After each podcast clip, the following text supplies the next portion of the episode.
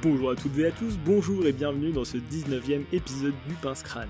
On s'est réunis entre créateurs de contenu, on a loué un Airbnb et on s'est amusé ensemble à faire des parties et à nous recorder autour de plusieurs sujets qui nous animaient. Vous pouvez retrouver tout le contenu du Pince Crâne sur diverses plateformes, iTunes, Deezer, Spotify et YouTube. N'hésitez pas à vous abonner pour ne rien louper de notre contenu. Vous pouvez aussi nous retrouver sur Magic C'est Chic. On fait diverses vidéos autour du commandeur. Alors sans plus attendre, on détape ces landes, on pioche, c'est parti.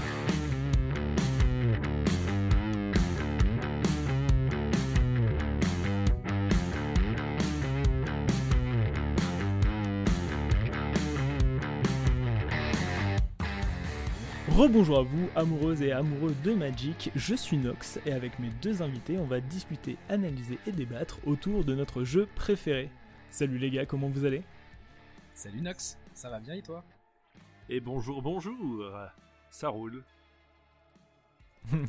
bon, pour les auditeurs qui ne le savent pas, on est en direct de Secret Lair Story. Euh, on a loué tous ensemble un Airbnb afin de jouer, record des parties et du contenu autour de Magic. Mais euh, est-ce que pour, euh, pour les quelques auditeurs qui vous connaîtraient pas, est-ce que vous pourriez vous présenter? Ok, bah, je sais pas s'il y a beaucoup de monde qui me connaît, mais voilà. Moi, je suis Bandit. Euh, je suis un créateur de contenu qui fait uniquement du Magic et des blagues, et qui pour le moment a fait un petit hiatus, mais c'est un gros plaisir d'être avec vous pour taper le carton. Et moi, je suis Tony, co-créateur de la chaîne Magic. Euh, Magic, c'est chic. Euh, et euh, pour ceux qui nous suivent, du coup, ou qui suivent cette chaîne depuis plusieurs années, vous avez peut-être remarqué que, effectivement, je suis un petit peu moins présent depuis un an maintenant. Et c'est un petit peu pour ça que qu'on est peut-être là autour de cette table, Nox. Et oui, tout à fait. Dans cet épisode-ci, on va essayer un peu de, de se mettre dans, dans, la peau de philosophe. Et on va parler de Magic, ce jeu monde. Ce jeu monde qui prend énormément de place au final dans nos vies, dans nos têtes, dans nos cœurs. Et on va refaire une rétrospective. Et dans nos portefeuilles. Et dans nos portefeuilles. On va faire une petite rétrospective de comment on en est arrivé à Magic, à quel point ça nous impacte aujourd'hui, et euh, comment on peut. Euh, et voir comment on peut euh, bah, l'organiser un petit peu dans notre vie. C'est un très beau programme. Est-ce que vous me parleriez un peu plus de vous? Comment vous avez commencé Magic, comment vous êtes lancé, qu'est-ce qui vous a fait accrocher à, cette, à cet univers Moi, je propose de commencer parce que je vais avoir l'air super ridicule après ton histoire fournie autour de ce jeu, alors que la mienne est vraiment euh, genre elle tient sur une feuille quoi. Euh, en gros, euh, moi je, je, je jouais à Magic quand j'étais vraiment gamin, donc c'était l'époque pour ceux qui l'ont pas connu. donc je vous parle d'un temps que les moins de 20 ans, parce que je peux le dire maintenant que je suis un peu plus âgé. je parle de la belle époque des cybercafés et tout ça. Donc je sais pas si vous vous souvenez un peu de cette époque. Euh, époque, euh, ouais, non, mais moi plutôt époque, époque Starcraft. ah d'accord. Duke Nukem. tu vois, encore on joue encore avec Duke Nukem en, LAN quoi. On lançait Duke Nukem sur MS DOS. Mais non, ça c'était quand même un peu avant. Et du coup, je sais pas, ouais, il y avait. moi, j'étais en première secondaire en Belgique, donc ça équivaut à votre. c'est la première année après la petite école. Enfin, genre, t'as 12 ans. 12 ans, c'est la sixième. Ouais, voilà, en sixième. Et euh, du coup, bon, moi j'ai toujours été un enfant euh, plutôt réservé, plutôt en retrait. Et en fait, il y avait d'autres enfants qui étaient plutôt réservés, plutôt en retrait, et qui jouaient avec des cartes. Et, du coup, c'est comme ça, j'ai commencé à jouer avec eux, on faisait des petits tournois le midi et tout, mais rien de bien folichon, quoi. J'avais, tu mes decks étaient tous éclatés, enfin, j'ai des decks classeurs, des trucs comme ça. Et du coup, bon, je suis passé à autre chose, quoi, euh, quand j'ai décidé de devenir un, partenaire sexuel potentiel quoi. Euh, du coup je, me suis dit c'est peut-être pas le bon plan de mettre toute mon énergie là-dedans. Et, euh, puis au final euh, bah, j'ai fait un peu de jeux vidéo et tout. Et il se fait qu'il y a je crois que c'était en 2019 je joue à World of Warcraft. Et il y a quelqu'un de ma guilde qui m'a dit waouh Magic ils ont lancé un nouveau jeu qui était Magic Arena. Et là vraiment gros gros shoot de nostalgie et de et d'héroïne quoi presque. Enfin complètement retombé dedans et par la même occasion, du coup, euh, moi j'avais envie de créer du contenu, j'avais cette envie depuis très longtemps en moi et, j'arrivais pas à trouver, tu sais, j'écrivais des projets sur des bouts de papier et tout. Et là pour le stream, j'ai dit bah vas-y, je vais, je vais faire du stream magic en fait, j'aime bien. Et euh, j'ai commencé à faire ça et puis j'ai un peu développé euh, le côté un peu plus créatif et tout de la création de contenu. Et j'ai trop kiffé, mais donc je suis vraiment ce qu'on pourrait appeler un, un, joueur arena quoi. Enfin, je suis vraiment, j'ai, ouais, je suis la génération arena malgré mes 37 ans. Quoi. Ok. Et quel aspect vraiment de, Magic t'as accroché? Ben, c'est c'est multiple, tu vois. Moi, déjà Magic, euh, quand j'étais gamin, je regardais les cartes, je me perdais dans les dans les illus, dans les univers. Tu vois, c'était un truc qui me parlait beaucoup. J'ai toujours été très sensible à l'heroic fantasy et tout. Euh, donc il y a ça, euh, beaucoup moins l'aspect jeu en fait moi au final. Tu vois, le système de jeu il est cool, mais le plaisir que le système de jeu me rapporte, je peux le retrouver dans plein d'autres jeux en fait. Surtout aujourd'hui, mais ce que j'aime vraiment à Magic, c'est justement l'ensemble l'ensemble du système de jeu, des illus, de l'ambiance, du fluff, et alors surtout la. Ben, moi, en tant que créateur de contenu, en fait, ce qui m'a marqué dans Magic, c'est la communauté, en fait, et notamment la communauté des créateurs de contenu euh, que j'ai trouvé tout de suite hyper ouverte et tout. Enfin, il y a des gens comme ValetPL, par exemple, tu vois, qui ont, quand j'ai commencé, qui m'ont, qui m'ont soutenu, tu vois, alors que je sortais de nulle part et tout, qui m'ont, qui m'ont aidé à être mis en avant et tout. Et j'ai, j'ai pas l'impression que ça existe aussi fort dans d'autres jeux qui prennent de la place aujourd'hui dans l'univers médiatique, Twitch et tout, tu vois, comme euh, des League of Legends ou quoi, où c'est vraiment la loi du plus fort, que le meilleur gagne et tout. Et dans Magic, je l'ai beaucoup moins ressenti, et je crois que ça, ça m'a loqué, quoi, par contre. Vraiment, loqué. Voilà, je vois, c'était un peu nul, enfin, comme histoire, c'est un peu bref, mais je peux parler pendant des heures de quelque chose de très bref. Du coup, euh, Tony, je pense que c'est ton moment, quoi, de... Ah non, mais en fait, c'est drôle parce que je connaissais pas spécialement ton, histoire ou comment t'es rentré dans Magic, au final, c'est très similaire... Euh, moi, celle que je vais raconter, je vais essayer d'être plus bref du coup, vu que c'est un petit peu euh, redondant. Mais pareil, c'était 12 euh, ans, donc 6ème. On arrive au collège. Alors, moi, il y avait juste la vague Pokémon euh, avant, fin de CM1, CM2 et tout. Et du coup, Pokémon, c'était un peu le truc pour gamins dans la cour de l'école. Et on se retrouve avec, les grands qui jouent à Magic. Pareil, les grands qui sont un petit peu introvertis et tout ça. Donc ils, prenaient quand même quelques cailloux dans la, cour de récré. Euh, mais toujours est-il que c'était euh, kiffant pour nous. Donc on s'est lancé là-dedans avec euh, moi l'époque c'était 7 édition Odyssée. Donc ce moment-là. Et puis en fait ce qui est intéressant aussi dans Magic c'est que j'ai côtoyé beaucoup de gens qui ont commencé, qui ont arrêté, qui ont repris, qui ont re-arrêté, qui ont repris. Et, et, en fait, ce qui fait que tu y reviens aussi parfois, c'est que ça te rappelle plein de moments de ta vie bien bien précis. Et entre-temps, tu as arrêté pour faire plein d'autres choses. Soit tu voulais devenir un partenaire sexuel potentiel. J'ai raté. Hein. T'as raté Bon bah après moi je suis parti dans la musique aussi tu vois donc euh, chacun chacun son but et les jeux vidéo forcément aussi mais tout, euh, tout est lié et ce qui est drôle surtout pour moi c'est que là où toi c'est la sortie d'Arena qui t'a fait rentrer moi c'est la sortie de Hearthstone par Blizzard parce que pareil j'étais un gros joueur de jeux vidéo et en fait avec tous mes potes on est tombé dans la bêta de Hearthstone et après l'avoir poncé, j'ai dit à mes potes, bah en fait, Hearthstone c'est cool, mais il y a un jeu qui s'appelle Magic et c'est encore mieux quoi. Et du coup, je les ai tous mis dans Magic. Et ça, c'était au moment de Teros, donc bien des années plus tard. Et euh, à partir de là, bon, mes potes ont joué un petit peu et puis ils ont, ils ont arrêté parce qu'ils sont passés à autre chose. Euh, et moi, je suis resté loqué dedans. Et ce qui m'a loqué cette fois-là, c'était plutôt l'histoire. parce que j'ai jamais été un joueur trop compétitif, donc moi c'était surtout le fait un petit peu comme toi, le, gathering en fait hein, de Magic, jouer avec des potes, euh, boire des bières autour d'une table, passer des soirées comme ça. Euh, et donc c'est cet aspect-là que j'ai trouvé vraiment euh, super cool dans, Magic, super récompensant, et l'histoire derrière qui m'a porté sur l'idée de lancer la chaîne Magic C'est Chic, où je me suis rendu compte que en écoutant beaucoup de, en écoutant beaucoup de podcasts à l'époque, que bah, il n'y avait rien en français en fait. du coup, je me suis dit, bah voilà, il faut, il faut faire vivre cette communauté et tout ça. Il y avait quelques créateurs à ce moment-là, mais vu qu'il n'y avait pas encore Arena, c'était très très limité. Donc on s'est lancé dans, surtout raconter le lore et puis rendre Magic plus accessible, qui je pense aussi est un point qu'on va pouvoir aborder euh, ce soir. C'est euh, comment est-ce qu'on re-rentre dans Magic ou comment est-ce qu'on rentre dans Magic, puisque Magic était très différent euh, déjà il y a quelques années par rapport à ce qu'il est maintenant.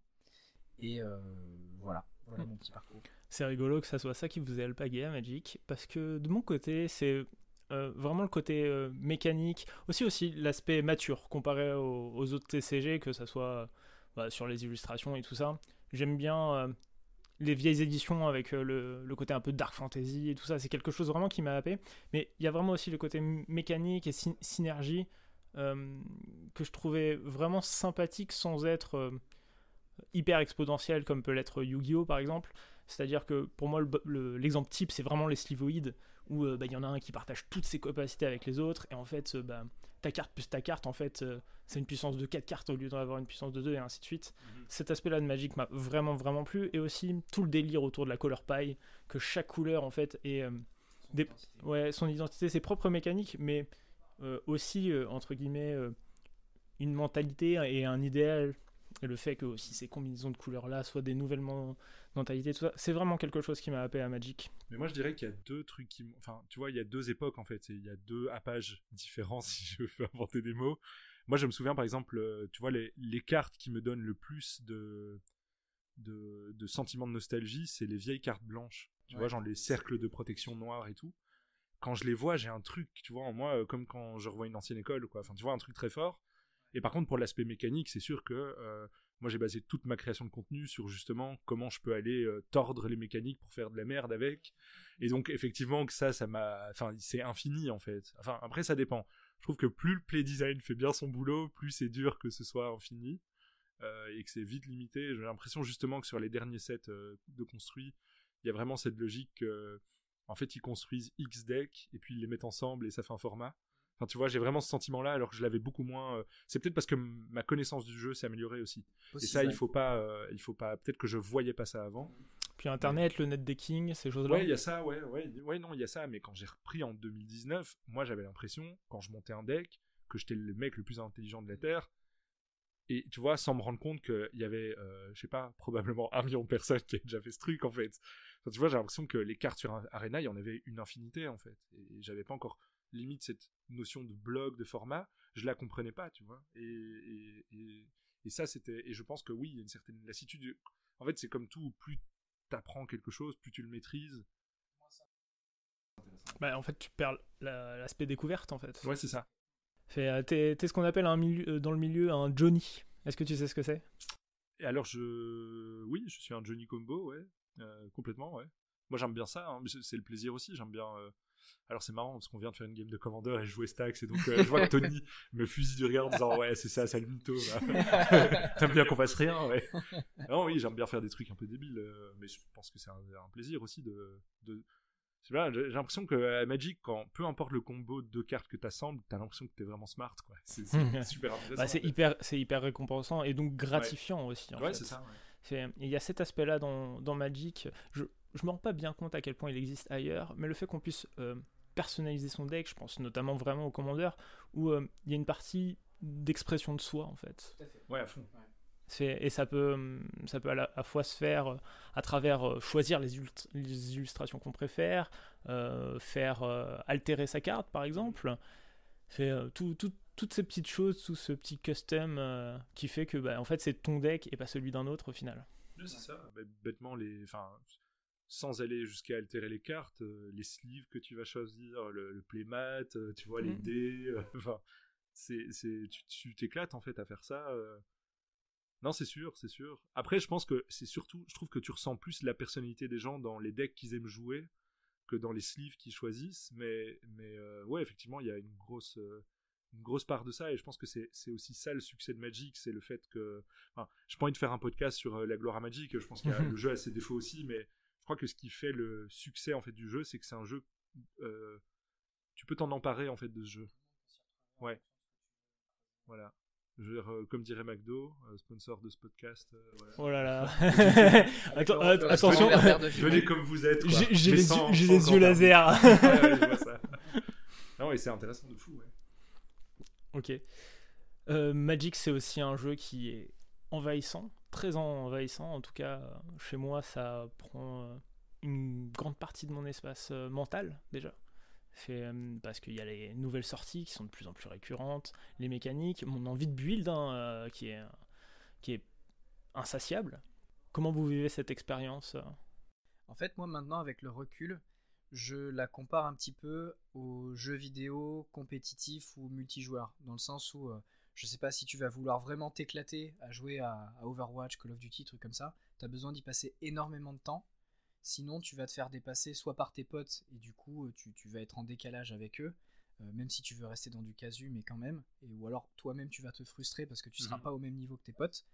Mais même si tu veux aller creuser dans le côté compétitif, parce que c'est un énorme pan de Magic aussi, le fait d'être meilleur que les autres, d'être plus intelligent que les autres d'une certaine manière, euh, bah, tu vas devoir grinder en fait tout simplement et donc passer beaucoup de temps. Euh, du coup, moi, c'est pour ça que je le compare pas mal aux jeux vidéo. Et euh, c'est ce qui fait que aussi j'évite maintenant les, jeux vidéo multijoueurs euh, compétitifs et que je me ressente sur les jeux solo parce que j'ai plus trop le temps et, l'espace mental aussi. Parce que tu as le taf, tu as une vie à côté, donc tu as du temps, mais tu as aussi de l'énergie mentale que tu vas pouvoir attribuer à ça, passer du temps pour builder tes decks. Mais si t'as pas le temps de builder tes decks, ça veut dire que t'as pas le temps de les, jouer parce qu'ils n'existent pas, tu les as pas créés. Et du coup, tu as, ouais, as un amoncellement, je pense, de mini frustrations qui au final te font dire ok c'est peut-être mieux que je m'arrête complètement de jouer ou alors que j'accepte de plus pouvoir jouer autant qu'avant. Je sais pas ce que t'en penses Bandy. Ben, ben, je suis 100% d'accord. Après moi c'est encore assez particulier parce que au final ma reprise de Magic coïncide avec la création de contenu. Et donc j'ai jamais envisagé Magic sans créer du contenu sur Magic. Du coup je me mettais une, pression qui était encore plus grande parce que surtout euh, moi par exemple mon but c'était voilà je fais du arena en best of one euh, je, streamais euh, trois fois par semaine, j'avais deux vidéos YouTube par semaine, et le but c'était chaque fois d'avoir un deck débile, donc deux fois par semaine ou trois fois par semaine en stream. Et du coup, je mettais une pression de singe pour aller chercher, euh, pour aller faire un peu le Reader Digest, comme on dit, et d'aller trouver les decks marrants, ou alors d'essayer de les builder. Et en fait, ça devenait, ça devenait très compliqué. En fait, je, n'arrivais plus à suivre. Et, et, alors, il y a cette peur de, enfin voilà, tu ne, tu ne, quand tu crées du contenu, tu ne vaux que ta dernière vidéo. Enfin, tu n'es tu vois, il y a que ta dernière vidéo qui compte. Et chaque fois, tu recommences à zéro. Et donc, il y a cette peur de pas être au niveau et tout. Donc, euh, moi, le moment où en fait j'ai vachement euh, stoppé Magic là, euh, à partir, on va dire, j'ai commencé à me démotiver à la sortie de Strixhaven. Le set ne me parlait pas du tout. DND, j'ai pas trop accroché non plus. Les, et, les deux Innistrad, vraiment, c'était pas du tout ma cam. Enfin, je sais pas.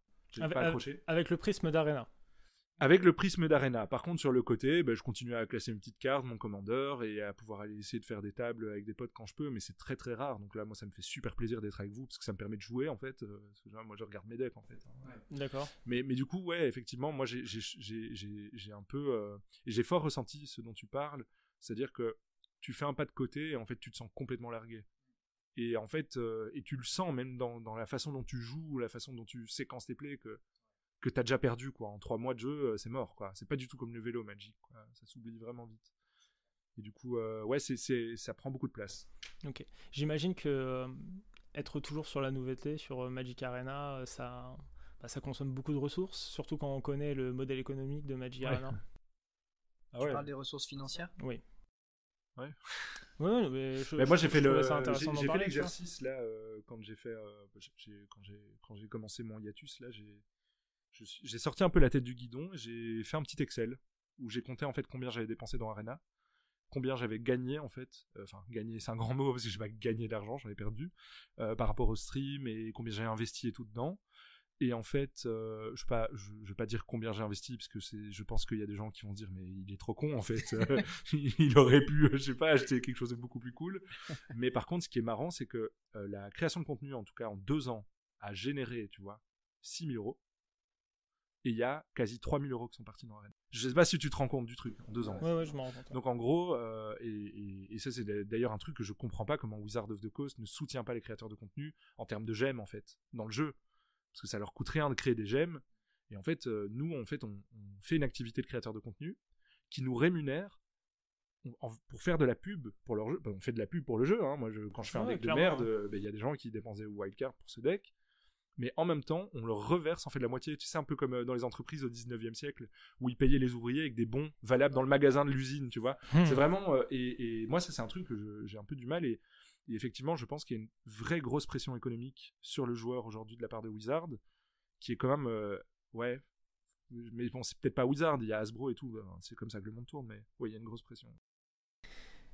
Alors du coup de mon côté, j'ai pas du tout joué à Arena parce qu'encore une fois, euh, pour moi c'est un jeu vidéo, c'est de la compétition, j'avais pas le temps.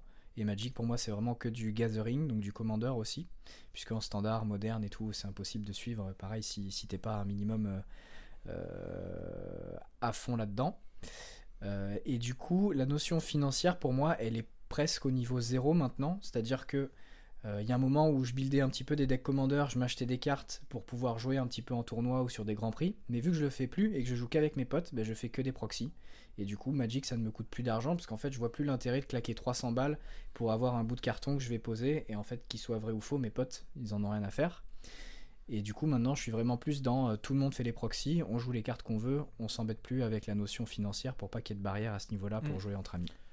Ouais, la finance, c'est un aspect. Euh, bah, pour moi, c'est une grosse épingle de Magic parce que je suis pour que le jeu soit le plus ouvert au maximum de gens Et euh, cette barrière, euh, cette barrière de- du prix, en fait, c'est moi ça me dérange vraiment parce que du coup c'est pas accessible pour tout le monde.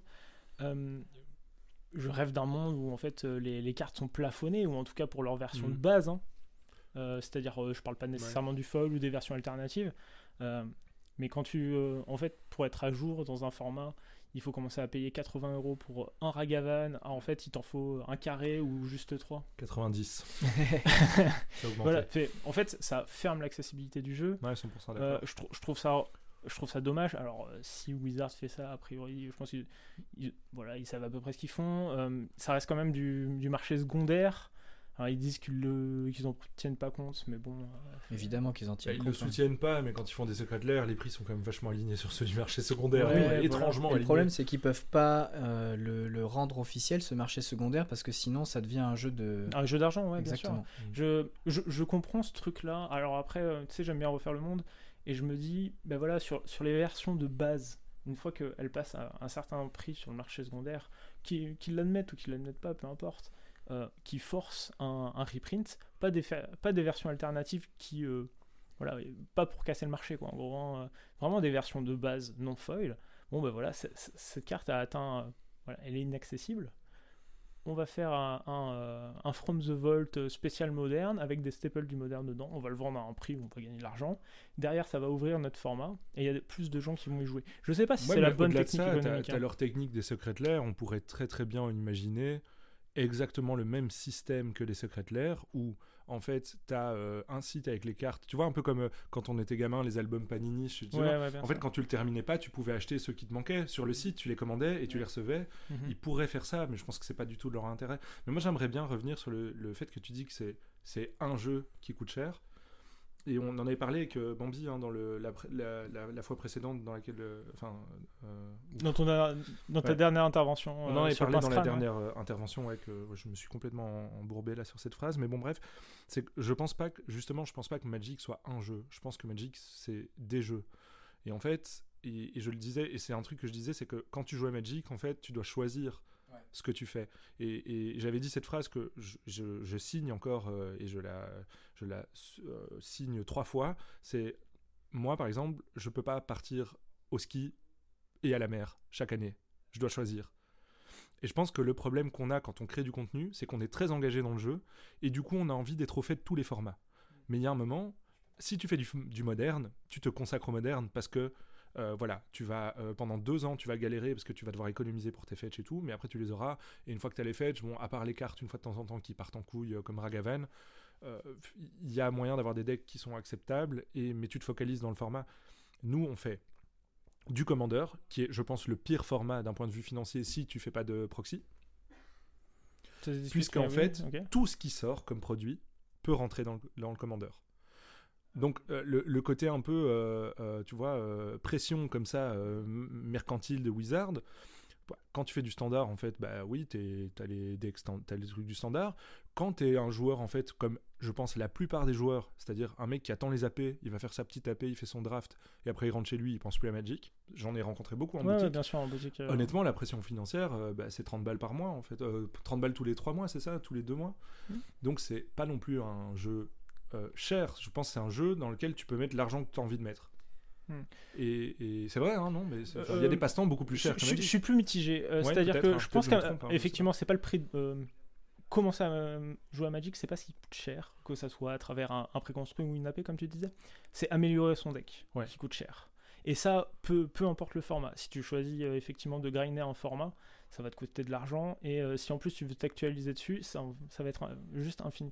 Euh, même si tu choisis de prendre un, un préconstruit et au final de t'adapter, ne serait-ce que ton- à ton LGS, euh, bah tu es obligé de Mhm. réinvestir de l'argent. Ouais, probablement. et, Mais moi, j'ai pas trop cette expérience d'LGS, donc je vous fais 100% confiance et voilà. je vous crois. mais hein, mais- en fait, il y a le, le fait de, de créer des cartes avec un fort power level, ça fait un appel d'air qui fait que bah, tu as envie d'améliorer ton deck en fait. Ah ouais. Et, Ouais. euh, et en fait, comme euh, la carte, euh, il y a une carte qui est meilleure que celle qui est, euh, qui est sortie il y a 4 ans, qui rentre parfaitement dans ton deck et tout, mais bah tu la veux, tu la veux. Mais ça, c'est, je veux dire, c'est le système même du TCG qui Oui. le fait comme ça. En fait, hein, mais, ça marche euh, pour tous les TCG. En fait, ça. c'est les échelles de valeur Ouais. qui sont. Alors, actuellement, tous les CG papier, c'est à peu près ça, hein, que ce soit Pokémon ou Yu-Gi-Oh, les cartes commencent à valoir vraiment quelque chose. Il y a vraiment un effet de mode. Mais euh, qu'est-ce qui nous, enfin, qu'est-ce qui euh, fondamentalement empêche Wizard de rendre ce jeu plus accessible, ou en tout cas de plafonner le prix des cartes. Bon, bah, c'est, le capitalisme. Oui, le capitalisme. on en revient toujours là. hein, Il y a un moment, en fait, euh, on arrête les podcasts sur Magic, on va parler du capitalisme. Parce que c'est vrai, mais non, mais c'est à peu près ça. Est-ce que Mais ce serait pas ça le problème Je, voilà, pour, pour moi, c'est un idéal et c'est un, Magic euh, abordable. C'est vraiment pour moi un idéal. En tout cas, Mhm. plus abordable, qu'on puisse s'investir dans cette passion euh, sans, euh, bah, sans au final devoir choisir entre euh, payer son loyer, nourrir ses gosses Ouais, ouais. et euh, jouer euh, au Bah, jeu que t'aimes. Parce que c'est ça, euh, c'est ça que la question que même moi je me pose au final. C'est il y a une nouvelle édition. euh, est-ce que je fais mes choix d'adulte ou est-ce que je fais mes choix de passionné Et je Mhm. trouve ça, Ouais, moi, ouais. moi, ça me brise le cœur de choisir ça, tu vois. Ouais. Je me, je me pose pas la question. Tu vois, bon, il y, a un- il y a un investissement hein, quand tu vas euh, faire du foot, de l'escalade, tu vois. Faut, faut payer, hein. Je dis, je dis pas le contraire. Mais euh, là, j'ai cette impression, euh, peut-être erronée, hein, d'avoir un couteau sous la gorge. Et euh, bah, je suis passionné et en fait, le plafond est hyper haut.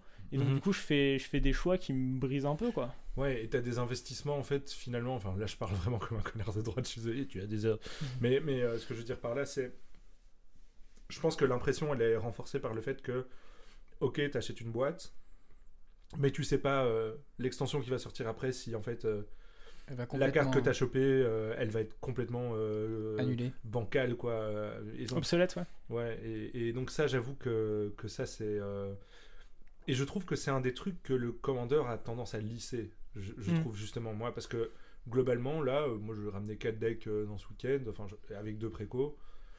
C'est des decks que, voilà, j'ai monté, je... ah, bon, oui, je pourrais mettre un bossé de joue dedans, enfin, tu vois, mais pff, j'en ai pas besoin, en fait, le deck, il tourne, il m'amuse, et puis... euh, Mhm. C'est là où justement ton, ton point, je pense, qui dit que euh, le commandeur c'est le format le plus cher, je serais- j'aurais tendance à pas être d'accord parce qu'en fait, il y a tellement peu de cartes du standard par exemple tous les 3 mois qui Ouais. vont rentrer dans un de tes decks. Alors à moins que tu aies 70 decks et que du coup tu auras toujours euh, au moins une trentaine de cartes que tu vas vouloir rentrer. Mhm. Mais sinon à chaque extension, généralement un joueur de commandeur il va peut-être en prendre 2, 3, 4 euh, et qui va rentrer dans, son deck. Du coup, c'est, je trouve pas que ce soit le format le Ouais, plus mais cher. honnêtement. l'investissement de base pour jouer en commandeur, si tu veux vraiment, euh, tu vois, avoir tes bilans et tout, Ah oui, Oui, bien là, voilà. là, déjà, on a un autre palier. Et, et je Ouais, pense que je, je suis pas sûr, mais je réécouterai le podcast et peut-être que j'ai dit ça, mais j'avais l'impression que c'était, je voulais plutôt dire que c'était le, le format qui te met le plus de pression financière, dans le sens pas le plus cher, mais celui où tu as le plus tendance de, à devoir tout le temps être au courant et potentiellement devoir mettre un petit biais par là, Ah ouais. par-ci pour Je pouvoir améliorer ton ouais. deck. J'ai euh, pas, j'ai pas deck. cette. Mais Ok, ok. mais je- après, je suis très débutant dans le fait, euh, euh, j'ai un peu plus cette impression-là euh, avec euh, des, euh, des formats avec des vrais metagames où Ouais. vraiment tu Ouais. dois suivre la méta. Pour le Ouais. peu, il y a un deck qui perf et en fait la carte de side qui bat ce deck qui perf, elle prend un spike à 30 je pense balles. que le moderne est vraiment, C'est la violence. hein. vraiment violent Standard là aussi, maintenant hein. avec. euh, Le standard, standard, aussi, ouais. mais euh, dans une moindre mesure. Mais voilà, euh, pour moi, ce palier, euh, voilà, le, le palier financier est très haut pour améliorer ses decks, peu, Ouais. peu importe le format. Ça, voilà, bon, ça me, ça me dérange un peu. Ouais, je Et pense que ouais. excuse-moi. Non, non, c'est pour, pour rebondir un peu sur ce que tu disais, le, le- le problème d'accessibilité, et pourquoi aussi on est autour de cette table, c'est parler de, du fait d'arrêter Magic ou de s'en éloigner, Ouais, ouais, réussir à re-rentrer à l'intérieur.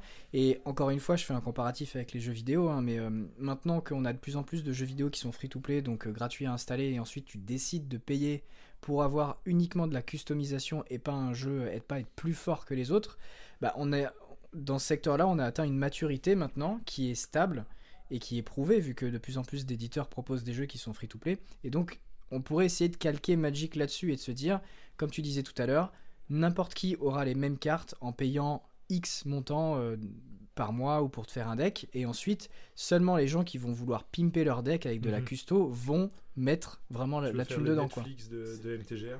Moi, je te dis, c'est clairement un idéal. hein. Pour moi, euh, Mais on sait que maintenant, c'est un modèle qui peut marcher, tu vois. c'est un modèle qui peut marcher. Alors moi, je vais vous donner aussi. des petites news hein, de d'outre-Kievrin, comme on dit. Euh, en Belgique, en fait, Arena a failli ne pas être autorisé.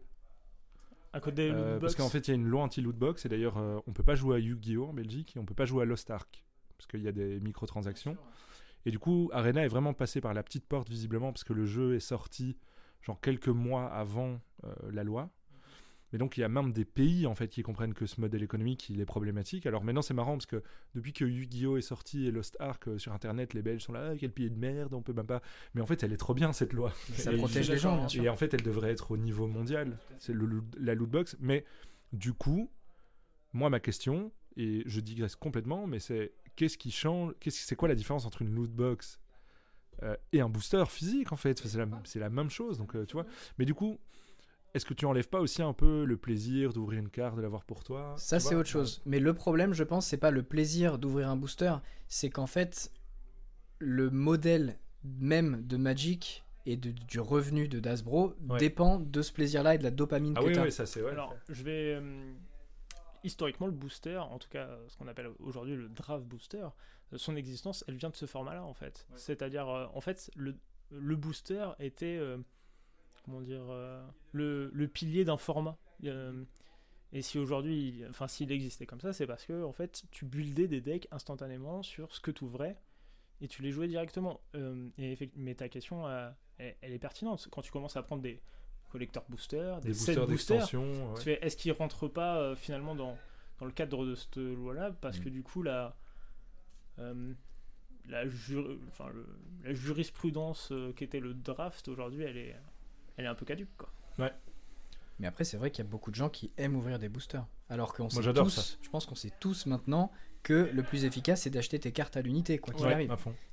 Euh, je sais pas si euh, vous pratiquez un peu. Moi, j'ai tendance à beaucoup jouer sur, euh, sur Cocatrice. C'est un, un soft euh, qui est complètement, complètement gratuit et mis à jour avec toutes les cartes. Tu peux tout jouer. Et en fait, je- c'est un outil dont je me suis beaucoup servi pour playtest, pour savoir si j'aimais bien des mécaniques, euh, si euh, cette carte-là elle allait bien rentrer dans mon deck. C'est vraiment un outil que j'aime beaucoup en termes de créativité. Et surtout, euh, bah, ça me force. Du coup, je sais vraiment ce que je veux acheter. Quoi. Je, vais acheter telle carte parce que je l'ai testée dans 2-3 games et je sais que je veux la me la procurer parce qu'elle rentre dedans. Et pour moi, ce, soft et, d'autres qui existent, hein, il est salvadeur. Après, je sais qu'il fait un peu de, bah, il fait de l'ombre à Wizard et c'est pas, pas super pour eux. Mais Oui, on précise pour- qu'il est illégal quand même. Ouais, il est, il est illégal. Bon, je, je suis pas allé statuer sur euh, vraiment pourquoi c'est encore là, euh, pourquoi euh, Wizard. La vérité, je pense, je te coupe juste 3 Ouais. secondes, c'est qu'à mon avis, il y a même pas 1% de la base de joueurs de Ouais, Magic qui l'utilisent. Mais euh, pourtant, c'est un, c'est un putain d'outil créatif et euh, j'aimerais bien que bah, Wizard s'en inspire et pour essayer de, de tendre vers un truc comme ça et qui continue à se faire de l'argent sur du cosmétique, sur, euh, bah, sur des secrets l'air, sur des choses là, sur des choses comme ça. Et ce qui est intéressant pour rebondir sur ce que tu disais, le Netflix de Arena, c'est que sur Magic Online, euh, qui est un autre stuff, soft officiel pour le coup, avec le, un business model encore bien, bien, bien vieilli, euh, c'est qu'il y a des, des third parties, donc des entreprises qui proposent de louer des decks. Et donc tu vas pa- payer peut-être 10-15 balles, tu vas louer ton deck, pouvoir le tester, et si derrière il te convient, là tu vas pouvoir l'acheter. Ça peut être un autre modèle Mhm. aussi. euh. Ouais, mais là, alors, ça nous emmène sur la pente dangereuse des NFT et c'est ce qui risque de nous, a- de nous arriver sur Arena, par exemple. Ah non, pour moi ça n'a rien à voir. Tu peux, euh, je sais pas, sur Arena, tu pourrais dire, ok, là je vais mettre 10 balles dans un abonnement et pendant deux semaines, je vais pouvoir jouer tel deck qui Ouais. m'a été préconstruit ou pas. Mais pour moi, ça n'a pas de rapport avec Ouais, les, ouais, les ouais, NFT. ok, ouais. ouais, on est d'accord. Mais non, c'est parce que euh, le rapport que je voyais, c'est que sur MTGO, tu as un système où les cartes t'appartiennent. Tu vois, les, Alors, elles les- t'appartiennent, des sortes de jetons, et donc mais elles tu sont peux pas les uniques. prêter, tu peux les échanger. Ouais, elles Ouais. sont pas uniques, mais, euh, mais du coup, il faudrait que les cartes puissent t'appartenir. Enfin, donc, euh, juste autre chose, parce qu'on avait eu de la discussion aussi sur les proxys. Moi, le risque aussi que je vois avec ça, c'est un peu ce qu'on appelle, euh, ben, je sais pas, oui, voilà, la, la Spotify- euh, Spotifisation ou la Netflixation du- de la culture. C'est-à-dire que avant, quand t'avais un, moi, quand j'avais un CD ou une cassette, je la ponçais, quoi.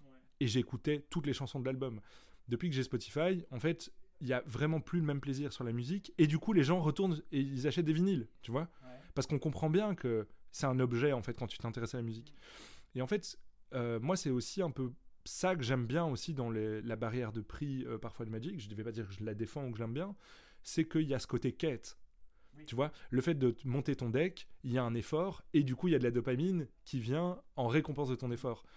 Si tu as tout tout le temps, euh, voilà, mais alors ça veut dire que euh, c'est plus un jeu à collectionner, c'est juste un jeu. Et, et c'est ça en fait, c'est le problème, c'est euh, hein, c'est c'est le. on- tu as dit qu'on pouvait philosopher? Euh, C'est le bateau de Thésée là, hein, c'est ça C'est comme ça que ça s'appelle? Euh, Tézéret. Non, le bateau de. Non, mais c'est euh, c'est un, un principe philosophique qui est hyper intéressant. C'est-à-dire, euh, il y a un bateau, et en fait, petit à petit, on en, change, on en change vraiment toutes les pièces. Mais petit à petit. Est-ce qu'à la fin du compte, c'est toujours le même bateau Tu vois? Et en fait, ce qui est en train de se passer avec Magic, toutes les modifications qu'on a, notamment avec l'appel des nouveaux joueurs et tout, moi, il y a un peu ce phénomène-là qui est en train de se passer. C'est que à quel moment on peut intervertir et changer constamment euh, les pièces du succès de- qui font la réussite d'un jeu et espérer que le jeu ait toujours la même réussite? Et donc, je pense que si le jeu fonctionne, c'est justement parce qu'il a ces contraintes-là et que ces contraintes-là fournissent de la dopamine en fait, au final. Et du coup, c'est un danger de les enlever en fait. Je, je suis d'accord, mais c'est pas, je veux pas nécessairement les enlever et arriver sur un modèle Netflix, hein, mais juste le plafonner. Le plafonner à fond, parce que sinon, je veux dire, il y a qui forge, hein, tu vois. Ouais, voilà. L'idée, c'est pas de. Effectivement, je veux garder quand même cet aspect euh, de, de collection, de cartes à collectionner. Parce que, comme tu dis, ça fait partie du jeu. T'es content d'avoir un bel objet. T'es euh, t'es content d'avoir ouvert, effectivement, ton, ton truc foil à ton AP, que tu vas jouer dans ton deck. Ok, c'est nul, mais t'aimes tellement la carte que t'as envie de la rentrer. Mais. euh, en fait, pourquoi. euh, moi, ça me fait chier que ça devienne un. Enfin, que ça puisse devenir un jeu qui soit élitiste. Ou même un, un jeu de. Ouais, je vais employer des grands mots, j'en ai rien à foutre. Un jeu de caste. Un jeu de caste sociale où au final, quand t'es euh, un jeune étudiant qui vient de t'acheter euh, ton, ton deck, tu l'as fait avec les, decks que les cartes que tu as améliorées. Et en fait, tu peux pas euh, jouer euh, sur, une, sur une base à peu près similaire de l'autre parce que parce qu'il y a un plafond et que combien même tu dis je vais m'investir, en fait, l'investissement il est tellement énorme Ouais, pour ton budget Mais ouais, non, de fou, que, de fou. que, que c'est pas possible en fait. Mais c'est pas pour rien qu'en France, euh, il y a un gros boom du décès pour le moment. Enfin, c'est c'est pour ces raisons exactes, en fait. Que acheter 4 cartes, c'est. Enfin, quand, quand Ragavan coûte euh, 90 euros. 90 90 euh, C'est normal que tu aies envie d'en acheter qu'un seul, en fait, si tu t'en offres un. Ouais, et puis ça Et- sert à rien du coup. Ouais. Fait, euh, va voir ta mère et va lui dire Mais- ouais maman il me faudrait un carré de Dragavan, il me faudrait ce- 320 euros Ouais. please. Ce blocage financier, moi, je le ressens fort sur le moderne, parce que j'ai eu l'occasion d'être invité à un tournoi de moderne, j'en ai jamais fait, et j'ai adoré le format. J'ai trouvé ça incroyable. Genre, chaque game, j'ai affronté un autre deck. À part, j'ai vu beaucoup de- d'amulettes titan, mais voilà. Et là, on m'a prêté les cartes pour le tournoi que j'avais pas, parce que tu vois, genre, moi, il me fallait 4 émeracules, tu vois, genre, euh, truc, euh, allez, à la limite, en acheter un, un jour, je mettrai dans un deck euh, EDH, ce sera marrant, mais en acheter 4, je vois pas à quoi ça sert, enfin, je veux dire, voilà. Mm. Et j'ai vraiment un blocage par rapport à ce format, parce que je peux pas, euh, j'ai pas envie de me payer 4 landes, euh, euh, 4 fetch Rakdos euh, qui coûtent euh, qui coûtent une couille, quoi, j'ai pas, pas envie. C'est ça. Et en plus, si tu veux rester dans, dans la méta, pour le coup, en moderne, bah, ça se trouve, ton, ton deck il va être hors méta euh, dans C'est 3 mois. Et euh, du coup, t'es là et t'es es dégoûté. Et au final, Mm. tu peux plus jouer à un palier compétitif qui te, euh, comment dire, qui te challenge. Et euh, bah, ça fait chier, quoi. C'est dommage. Mais, mais le prix d'entrée, je trouve, de tous les formats. euh, Beaucoup trop haut. Moi, est, est trop haut et je pense qu'en fait le gros problème de Magic c'est les Prix bases d'entrée de mana. compétitif. C'est hein. les bases de mana. Je Oui. pense que les landes coûtent trop cher. C'est aussi simple que ça.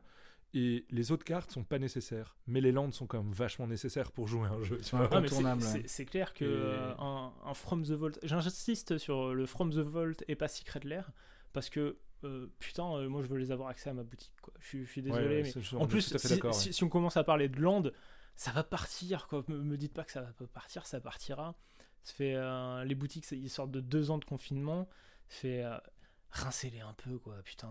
Et euh, faites un secret lair avec euh, les 5 raves euh, alliés, euh, t'en fais un autre avec 5 raves ennemis, tu fous ça à euh, 45 euros, c'est-à-dire moins que la somme totale euh, des, des ça va partir, tout le monde va marger, tout le monde va être content et, euh, et le prix d'entrée des Ils ont formats va fait être euh, moins les cher. secrétaires avec les raves, mais il y en avait pas 5 de chaque. Bah oui, c'est ça. non mais il y, il y en a trois, il y en a trois dans chaque boîte. C'était un scandale. ouais, C'est- c'était un et en scandale. plus et en plus si tu les veux tous, bah, t'en as en doublon, tu vois par exemple. Mais c'est- moi, je- moi, je veux bien qu'on parle de. Enfin, je sais qu'on n'est pas du tout un peu dans le, dans le truc. C'est pas grave, on C'est dit pas grave, c'est le on- but c'est de marrant, l'émission. Et les gens, euh, si vous n'aimez pas, ben, passez votre chemin. Je veux dire, voilà, tant pis, hein, comme dirait Booba. euh, Non, je rigole. On vous kiffe, on vous kiffe. Mais euh, j'aimerais qu'on parle peut-être un peu des secrets de l'air, justement, parce que est-ce que c'est un produit, toi, que tu achèterais un jour? T'en as déjà acheté? J'en ai, j'en ai déjà acheté parce que je suis un Lequel? gros pigeon. Euh, j'en ai acheté deux. J'ai ach- Ouais, je sais. Moi, j'ai fait un bizarre bruit j'ai- acheté euh, celui des dieux de Terros. Et euh, Ah. j'ai acheté re- récemment celui des, des Férixians. Alors déjà parce que je suis un, je suis un prédateur addict.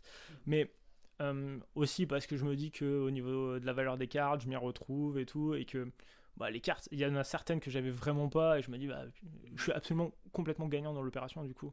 Voilà. Mais en fait, ça me dérange pas que Wizard fasse des secrétaires. Ah, il, bah, il passe les boutiques, certes, mais ça me dérange pas à partir du moment où il y a un autre produit d'appel pour, pour les boutiques. Quoi.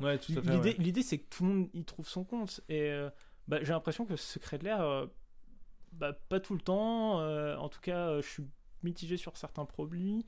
en plus, un gros point négatif, et vraiment, ça j'enrage, c'est c'est des produits qui sont censés être premium et on arrive à avoir en circulation des secret layers où l'impression est dégueulasse, tu vois. et je dis, euh, je dis dégueulasse, c'est des misprints qui sont mhm. complètement flous et j'en ai pas vu deux passer, hein. j'en ai vu quand même pas mal passer. Moi, j'ai acheté celui. C'est pas normal d'envoyer ça, quoi. J'ai acheté celui de de truc là, Stranger Things. Stranger Things, ouais. Et je trouve qu'il y, a un qui est pas un misprint et que je trouve très malin. C'est sur euh, le monstre. Euh, le l'arrière en fait est misprint parce qu'il est à l'envers mais je pense que c'est une ref à Stranger oui, Things. Oui, oui, c'est fait, fait exprès. Euh. Et je trouve ça, ça m'a fait marrer, quoi, par contre. Mais, euh, moi, j'en ai acheté un que je regrette amèrement d'avoir acheté. D'ailleurs, j'avais pris foil et non foil. Euh, moi, j'ai toujours été complètement happé par Bob Ross, en fait, que j'avais découvert lors du marathon Twitch au lancement de Twitch Creative. Et j'ai été vraiment, j'étais waouh, c'est incroyable. Et en fait, euh, j'ai acheté ce Secret Lair euh, machin en mode euh, ouais, je suis un fan de Bob Ross et tout, j'adore, je vais l'acheter. Et au final, j'ai maté un documentaire sur Netflix sur comment Bob Ross s'est fait déposséder de tout ce qu'il avait et tout. Et comment en fait, dès que tu achètes un truc avec Bob Ross, en fait, tu payes les gens qui l'ont dépossédé. Mhm. et je m'en veux profondément d'avoir acheté ce Secret Lair, quoi. Mais vraiment fort, quoi. Je t'avais entendu en parler dans, dans ton podcast Salut, ça va. Ouais. Et là, vraiment, là, ça m'a vraiment. Je voulais en parler parce que ceux qui savent pas il faut c'est vraiment triste quoi. Mais mais tu vois moi c'est un projet c'est un produit le secret de l'air ça va être vraiment euh, au kink quoi tu vois. Et genre euh, tu vois là par exemple le Street Fighter il m'excite profondément quoi. Je veux l'acheter et tant pis j'achèterai. Et c'est con mais voilà. Puis le secret l'air je pense qu'il y a deux sujets différents. Il y a le côté ok c'est pour les pimpins et c'est très bien si tu veux pimper ton deck avec des cartes que tu vas payer plus cher. Mais il y a le côté aussi où certains secret l'air ce sont des cartes qui n'existent pas encore. Et là, c'est un problème. Là, c'est du pay to win. Ouais, ils veulent. Ouais, bon après les cartes sont pas nécessairement très fortes, mais au-delà de ça, effectivement, il y a le côté, il y a le côté euh, exclusif qui est un peu embêtant. Je sais concernant les concernant les Secret Lair euh, Stranger Things, il y aura des reskins dans New Capena avec de ce que j'ai lu un taux de drop qui est relativement élevé. Donc a priori, elles sont vraiment touchables et c'est pas euh, c'est pas une chance sur beaucoup. A priori de ce qui est dit dans ça va être voilà, il y a moyen vraiment d'en ouvrir, donc c'est cool, c'est une bonne chose. Euh, d'autant plus que je risque d'être plus adepte des reskins euh, parce que j'aime bien le fluff de Magic et je préfère que ça soit intégré, mais peu importe, euh, c'est que de l'esthétique. ce qui a fait un peu polémique, c'est Stranger, The Walking Dead. D'ailleurs, je sais pas si vous savez, mais sur EDH Rec, il y a un système de vote pour voter les 100 cartes les plus salty du commandeur. Et euh, toutes les cartes de The Walking Dead sont dedans. Et absolument pas pour leur mécanique. C'est-à-dire que tu as la gueule de Rick à côté de Staz, quoi, en fait. Est-ce que Augustin est dedans? Ah, Sûrement. Il y a moyen, hein. on regardera. Mais la prochaine fois qu'on joue, je mettrai Staz dans le deck aussi. Et Winterhorn. yes. Mais voilà, là effectivement ça fait, euh, ça a fait polémique, beaucoup de gens ont râlé. Il y a un discours euh, un petit peu sur internet qui est, qui est de oui, mais Wizard c'est une entreprise, nanana. Et bah, euh, je suis bien content que la communauté ait râlé et que euh, Wizard ait fait une petite reculette vis-à-vis de, des cartes exclusives, parce que ça montre bien que les communautés, quand elles s'expriment, au final, bah, les gens entendent quand même un peu. Même si financièrement, The Walking Dead a été un succès. Hein. fait, euh, tous les gens qui disaient oui, mais ça a marché. Bah ouais, mais au final, ils ont fait quand même une reculette. Et c'est une bonne chose. Ça montre que aussi l'aspect moral et moral et aussi, de et aussi la réputation. Hein, ça a de l'importance. Donc, s'il y a un truc que vous trouvez amoral, s'il y a un truc auquel vous croyez, genre. Ouais, mais du coup, moi, ma question, c'est comment vous gérez justement ce, cette dissonance cognitive entre parfois euh, pouvoir être peut-être agacé par des comportements un peu de prédation d'entreprise, hein, parce que voilà. Euh, et encore une fois, moi, je tiens juste à dire un truc aussi, c'est que quand moi je parle de Wizard of the Coast, je parle pas des individus, tu vois, qui travaillent chez Wizard of the Coast, parce que, enfin, tu parles de quoi. Pour en connaître, euh, tu vois, c'est des gens. tu euh, parles de l'entité, Mais c'est une entité, quoi. Une entité, c'est comme ça. Euh, c'est des gens qui n'ont aucun contact avec la réalité, qui prennent des décisions, et voilà, c'est comme ça. Mais comment vous gérez justement ce côté un peu euh, tu vois, par exemple, euh, moi, moi, en tant que créateur de contenu, tu vois, par exemple, euh, le modèle, économique d'alchimie, et ben moi, j'ai décidé de pas faire d'alchimie, en fait. Point. J'en fais pas. Et je m'en fous si ça fait des vues ou si ça en fait pas, c'est pas le problème, je veux pas faire d'alchimie.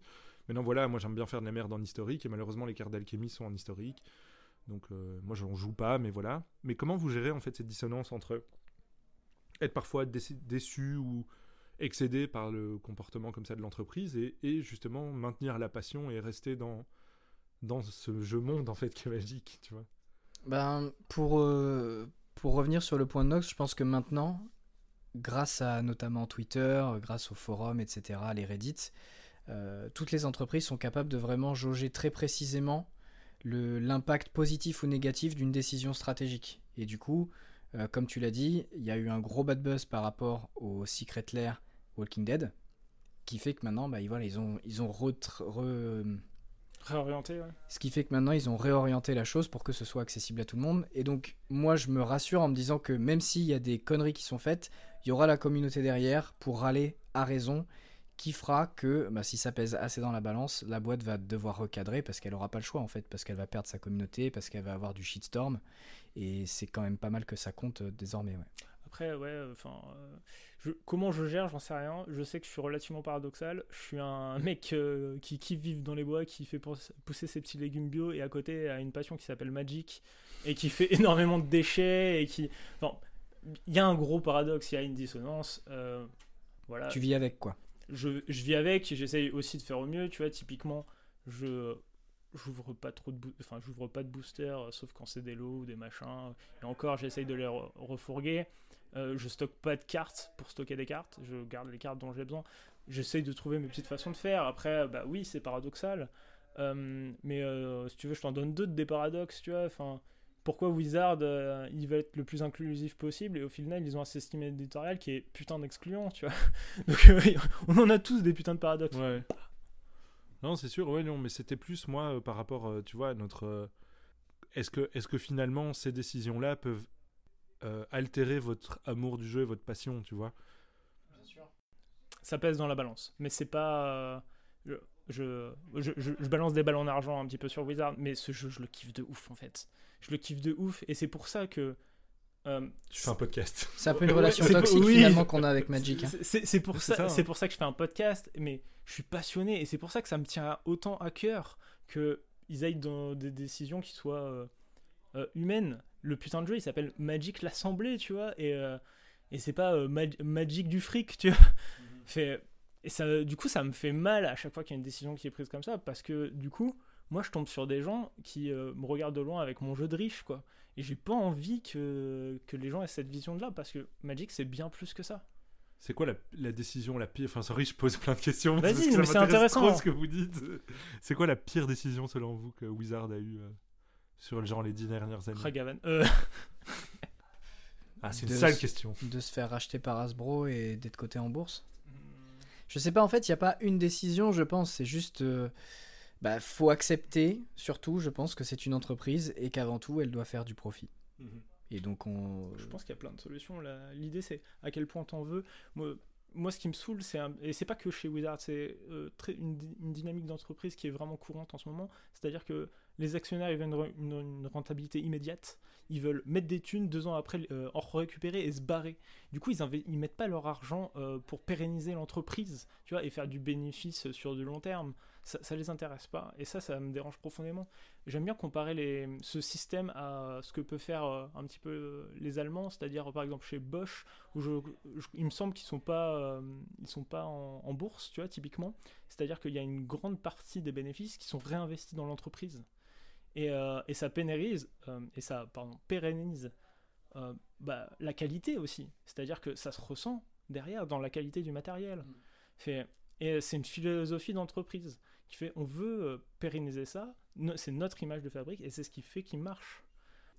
Moi je crois très fort en ça, après bon, bah, c'est mon côté un peu bolchevique, hein, mais, mais je, trouve ça dommage et euh, j'aimerais que ce jeu soit encore plus universel.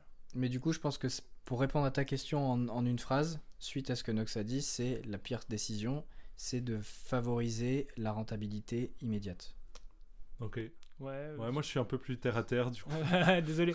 Mais ouais, favoriser. Ça impacte euh, tout le reste en fait. Ça impacte toutes non, les mais décisions elle- elle, éditoriales. et- Je pense que Ça affecte le gameplay avec le Power Creep par exemple. hein. je pense que ma réponse elle va un peu dans votre sens, mais c'est plus un, un, Un aspect précis. un des symptômes en fait Ouais. du mal que vous pointez du doigt.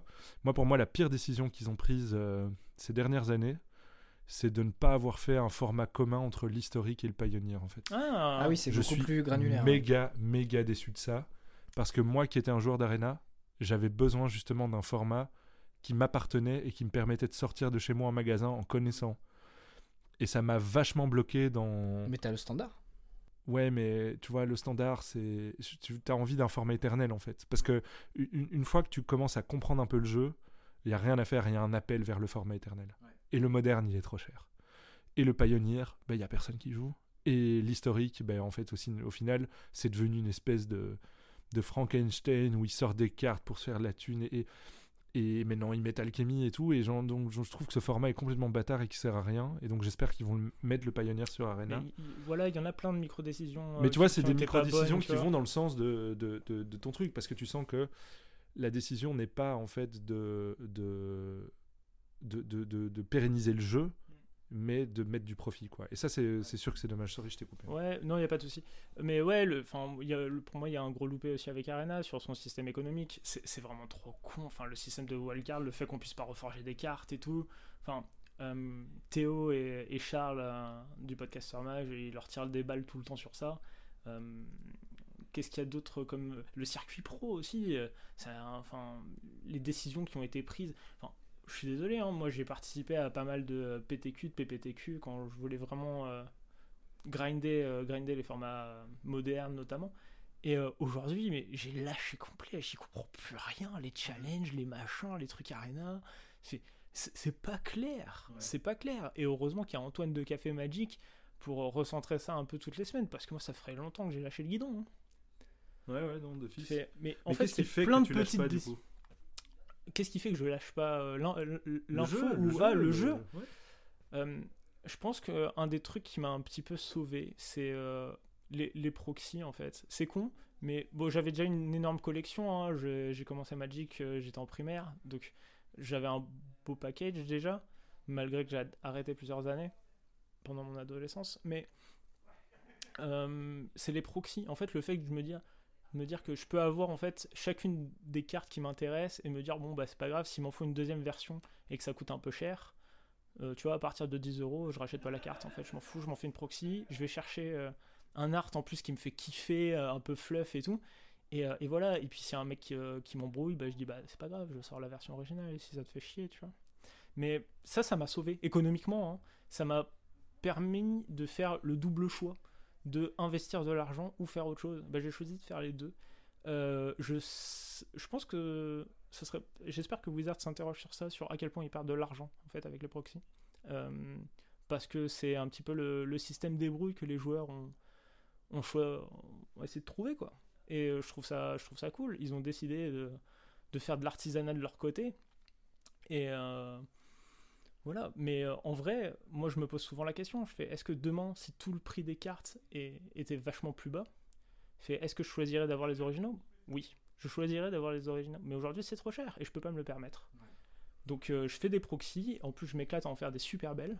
C'est vrai Et, qu'elles euh, sont belles. Et niquer vos mères. Ok.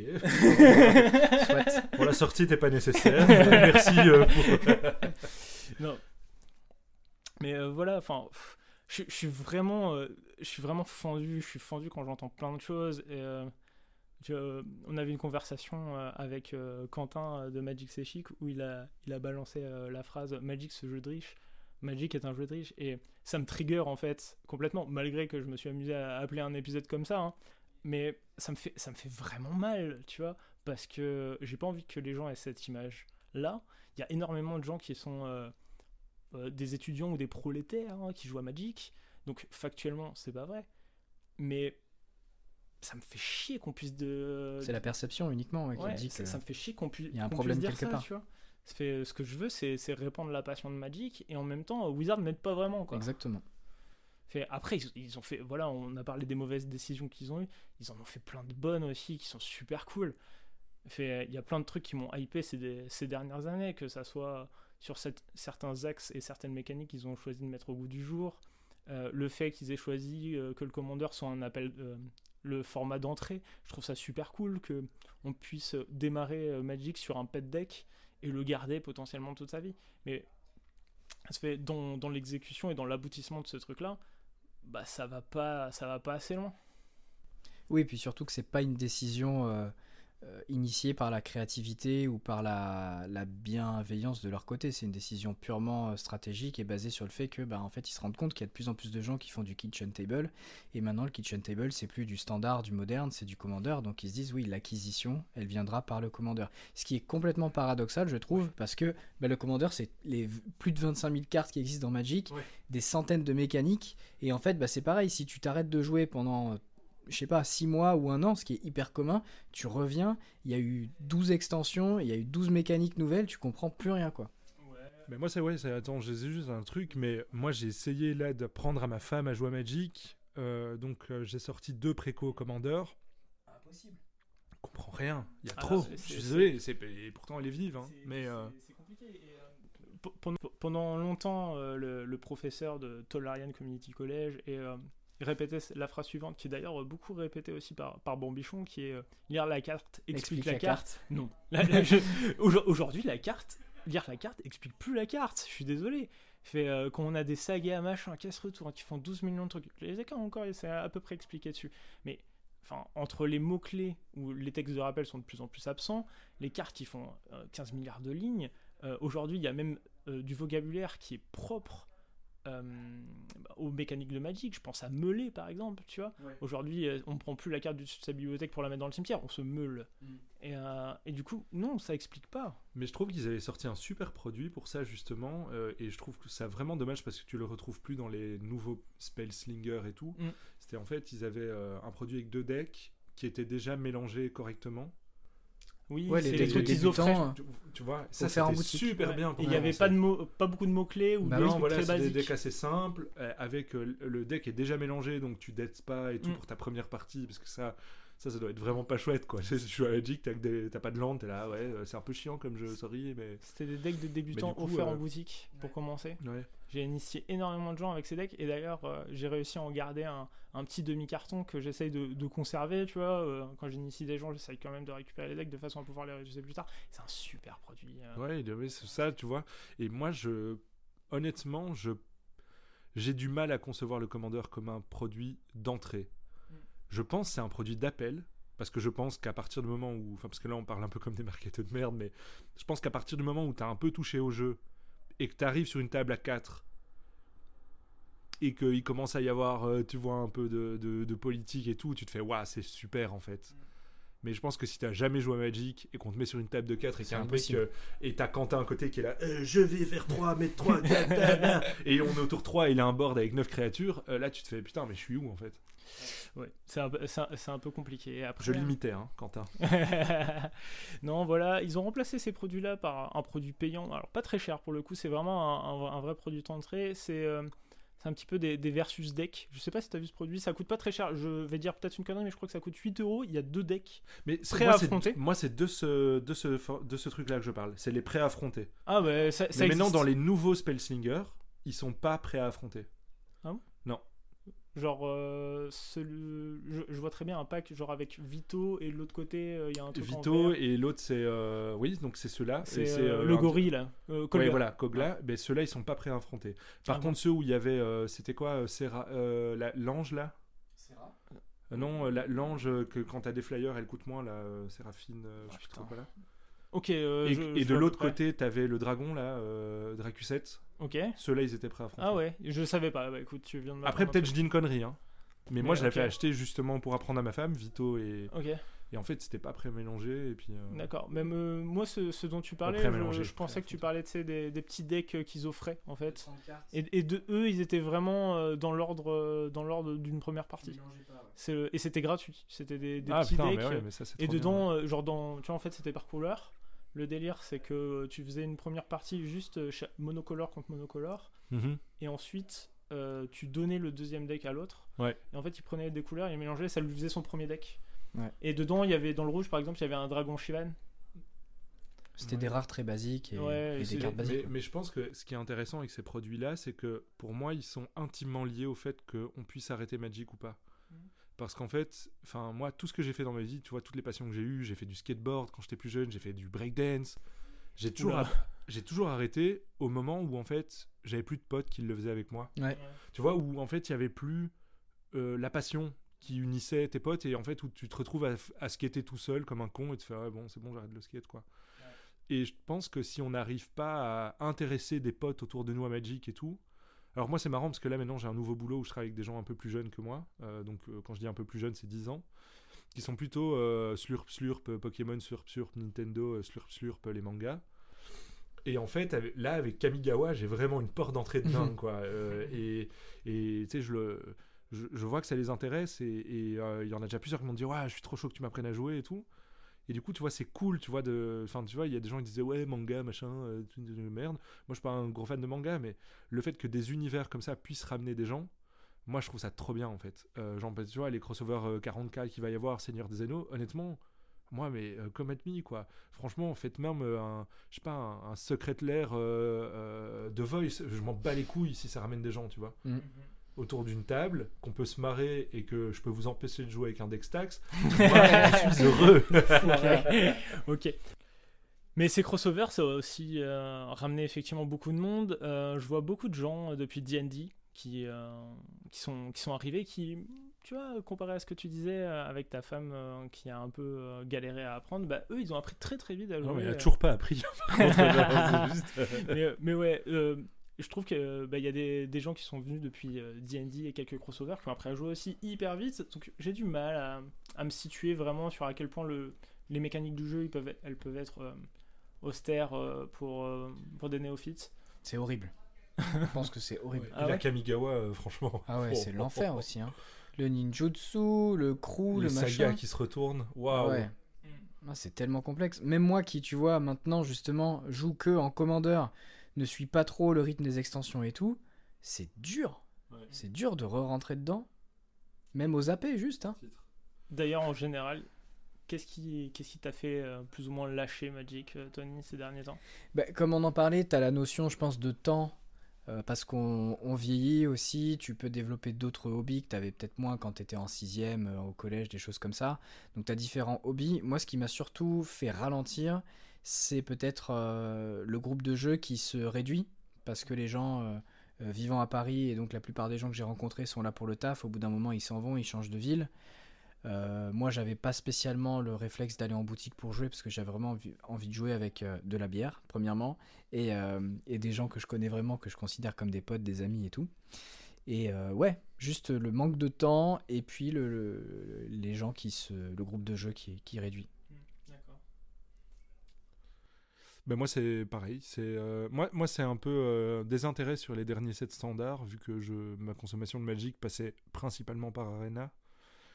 Et du coup la même euh, la même chose que Tony dans le sens où moi c'est pas un groupe de jeu qui se réduit, c'est un groupe de jeu que je n'ai pas créé en fait. Ouais. C'est-à-dire que quand je joue en papier, c'est quand je suis avec vous en fait. Et pour ça, je dois venir à Paris. Ou alors, j'ai, euh, tu vois, j'ai un modo qui fait un peu de commandeur. J'ai déjà fait deux, trois fois euh, des petites, euh, des petites après-midi avec eux, ou soit je les avais invités à manger, et puis, on fait un barbecue, et puis on joue à Magic, et puis c'est cool. Mais, mais oui, moi, j'ai moins. Et puis, l'air de rien, tu vois, genre une AP, dans une vie d'un mec comme moi qui a 37 piges, un boulot, deux enfants, et tu sais, qui rénove sa maison et tout. Une AP, c'est tu pars à 10h du mat, et tu reviens à 21h, quoi, en fait. Enfin, c'est hyper long. Et du coup, euh, les dernières fois où j'ai fait des AP, ben, euh, la dernière ronde, euh, ben, euh, tu vois, ben, je la drop, ouais. Alors, euh, du coup, euh, je vois le, le head judge euh, qui est pas content, enfin, le, le judge de l'AP, il me dit, ouais, c'est pas très cool pour les autres. euh. Mm. Je dis, ouais, je suis désolé, moi, ma femme m'appelle, j'y vais, quoi. Enfin, tu vois, elle a besoin d'aide avec les enfants, c'est plus important que, jouer des cartes. Et puis, euh, en plus, mon deck, c'est de la merde, donc voilà, ça me fait chier, quoi. Mais, euh, mais ouais, donc c'est plutôt ça. Et là, j'avoue que Kamigawa m'a m'a remis euh, en selle, parce que j'aime beaucoup le set. Enfin, j'aime beaucoup euh, Mirror Box, en fait. je m'en fous du set, mais Mirror Box, c'est vraiment... Je sens, tu vois, j'ai l'impression que quelqu'un chez Blizzard, Il a pensé Euh, à toi. tu vois, euh, ouais, Wizard, Blizzard of the Coast, il s'est dit, putain, euh, on va faire cette carte pour bandit, quoi. Il va junker. Il va tenir 5 mois de, de merde avec cette carte. Il va, tu sais, tous les permanents légendaires de merde, il va essayer de les doubler, de les tripler, de faire des trucs comme ça. Excellent. Et, euh, et c'est vrai que moi, quand j'ai vu cette carte, je m'étais dit, waouh, tout de suite, euh, Forsaken Monument, quoi. Genre, si j'ai deux Forsaken Monument, quand je tape un mana, ça en fait 4. Enfin, tu vois, genre, et genre, euh, je suis parti tout sans Ouais, mais mais je, fais vraiment 50 nuances de Mirror Box, là, pour le moment. Mais donc, euh, ouais, c'est, moi, c'est beaucoup le, le, le, le set standard du moment, en fait, qui me tient En haleine. en haleine. Et alors aussi, comme tu disais, les autres passions que tu peux développer sur le côté. Moi, je sais qu'il y a 3-4 mois, j'ai commencé à jouer à Battleground, Hearthstone Battleground, et c'est devenu un peu mon jeu hors stream. Hmm. C'est-à-dire que, tu sais, euh, si je vais chier, euh, je lance une partie de Battleground, quoi. Bon, du coup, ça dure longtemps.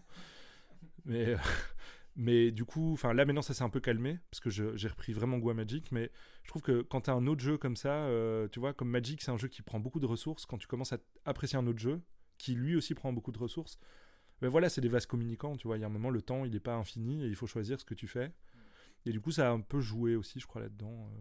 Et donc voilà. C'est euh, c'est d'autant plus vrai, je pense, pour Magic Arena qui, pour moi, est en concurrence avec les jeux vidéo, Ouais. alors que Magic, le jeu papier, il est en concurrence avec le Gathering. Ouais, c'est ça, avec ta vie sociale en fait. C'est ça vraiment. euh, et et c'est- ça aussi que ma femme, euh, j'essaie de lui expliquer. C'est si je pars en AP, je pars pas genre euh, faire du Magic en fait. Je pars comme si j'allais boire un verre avec des potes ou quoi.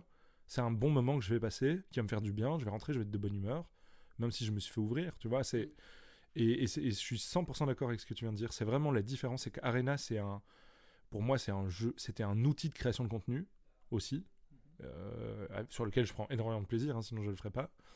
Mais faire une partie de Commander euh, ou faire euh, un draft ou euh, un sealed, c'est pas du tout pareil pour moi. C'est vraiment deux mondes complètement opposés.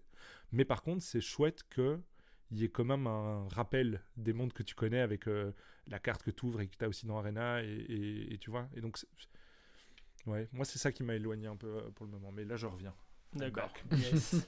bon, on a parlé principalement des, des points qui, hein, qui nous emmerdaient un peu avec Magic. Ouais, on est un peu les vieux des Muppets. Ouais, carrément.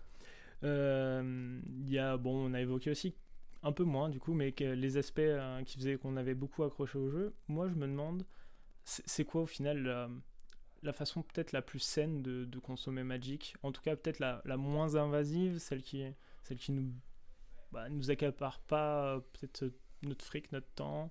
Un truc un peu middle en fait. Je pense que c'est très dur, pardon Bandit, je te coupe. Non, je fais euh, comme ça. je- Un, un road bière Euh. peut-être. Euh, je pense que c'est hyper dur parce que c'est difficile de dire ce qui est sain ou pas, parce que ce serait peut-être un peu tomber dans le jugement de valeur, parce que chacun euh, bah, attribue le temps et l'argent qu'il veut à ses, ses hobbies, ses passions et, et ses plaisirs.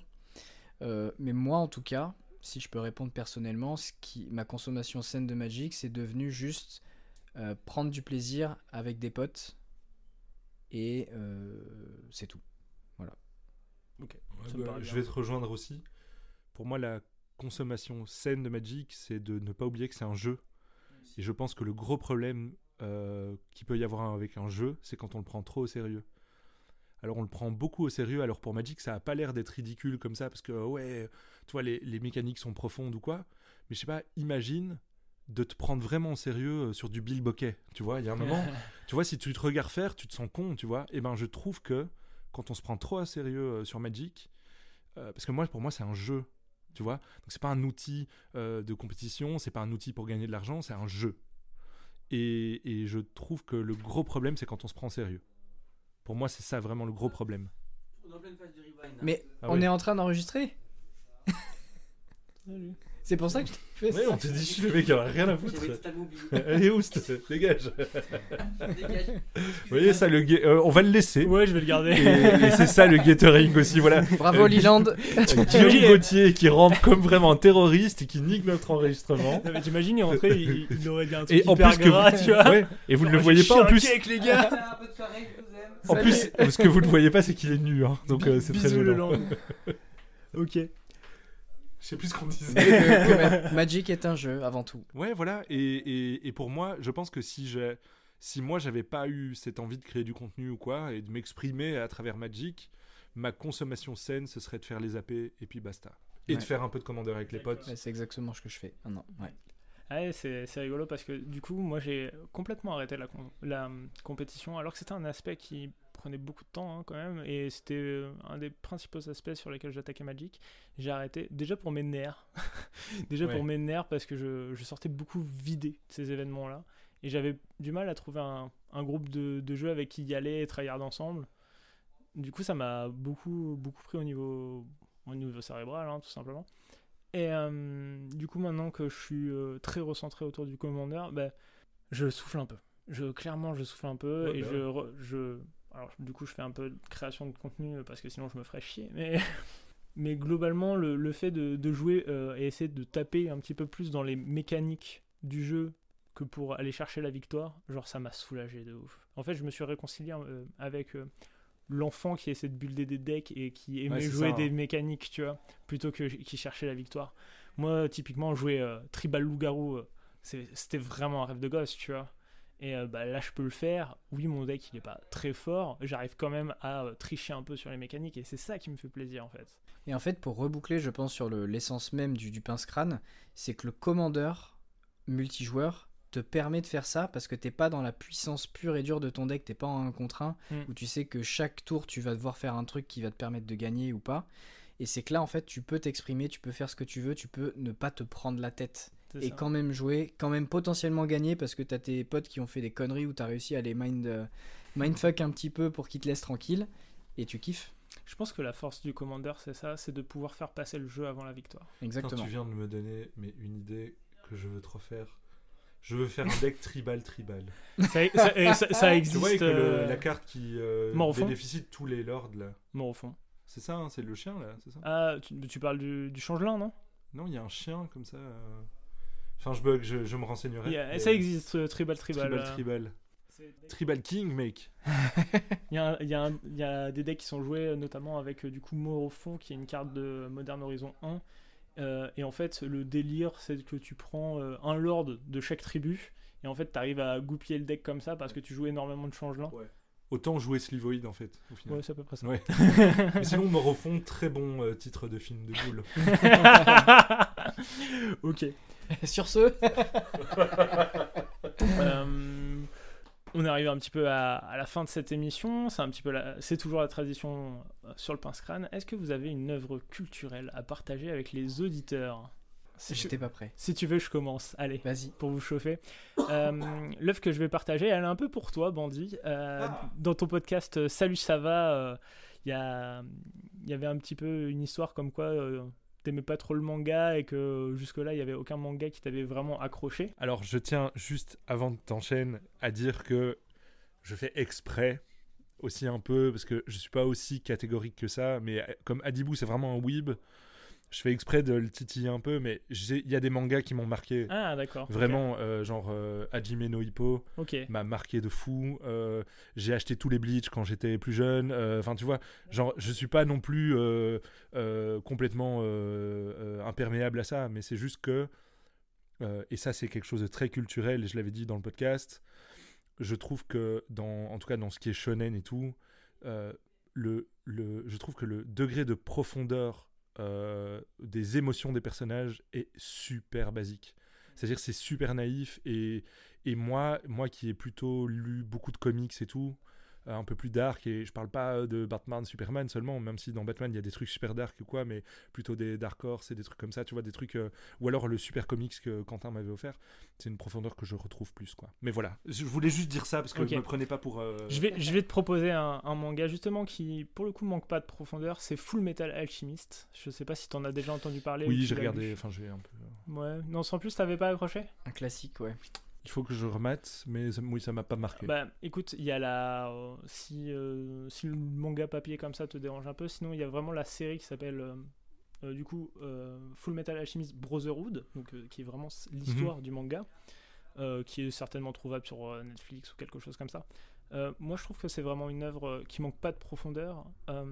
Certes, les personnages sont, sont des enfants, mais il y a un gros questionnement sur les conséquences de nos choix, sur notre place dans ce monde, et euh, sur que qu'est-ce qu'on est prêt à, à céder pour avoir ce qu'on veut dans la vie. Et Mhm. euh, je pense que ça l'œuvre dans sa globalité et euh, sur les questions qu'elle pose, Je pense que ça pourrait énormément te plaire. Et puis il y a ce côté un peu dark en fait. Ouais. Euh, J'ai du mal à voir des personnages vraiment manichéens dans cette œuvre. Ouais. Et euh, je pense que c'est d'ailleurs une belle porte d'entrée pour euh, en fait un adulte qui voudrait se mettre dans le manga. Mhm. Ok, cool. Bah, je, je, je- j'y rejetterai un œil parce que je me souviens que les animes passaient en série animée, euh, euh, genre sur des chaînes genre manga et tout, et, Ouais. et que c'était sans plus. Euh, mais euh, je, je ferai gaffe parce Mais que ce que tu viens de dire, ça me touche beaucoup parce que le côté qu'est-ce qu'on est prêt à sacrifier pour. euh, ça me ram- ramène beaucoup à ma, à ma création de contenu en fait, où j'ai eu ce cas en fait. C'est même le, le pitch en fait du, du manga. Je crois, euh, je crois que c'est dans un des génériques où c'est euh, dit en voix off euh, par, par un des personnages principaux. C'est la loi de l'échange équivalent. Pour avoir quelque chose, on est obligé de donner quelque chose de même valeur en échange. Et pour apprendre cette leçon, les personnages ont dû donner quelque chose. Uh-huh. Cool. Non, franchement cool. non, non, vraiment cool. euh, sorry, je suis un peu fatigué. On vient d'enchaîner une énorme game de Commander et un podcast de. Bien. Non, elle était trop bien cette game. euh, Vous pouvez pas apprécier le. Alors, est-ce que vous avez une petite œuvre culturelle, une série, un manga, un jeu de société euh, Bah du coup, Une vu qu'on parlait un peu des, des weebs, du Japon, tout ça, je pense que je vais rester sur, euh, euh, sur, ta, sur ta voix, Nox. Et moi, du coup, je peux recommander déjà l'attaque des titans, parce qu'en tant que personne qui euh, consomme très peu de mangas et d'animés, c'est vraiment le truc qui m'a permis de, de me remettre dedans et, euh, et qui questionne aussi ton humanité. Euh, donc ça, c'était, c'est un manga, enfin, ouais, manga et animé auquel je repense beaucoup après l'avoir terminé.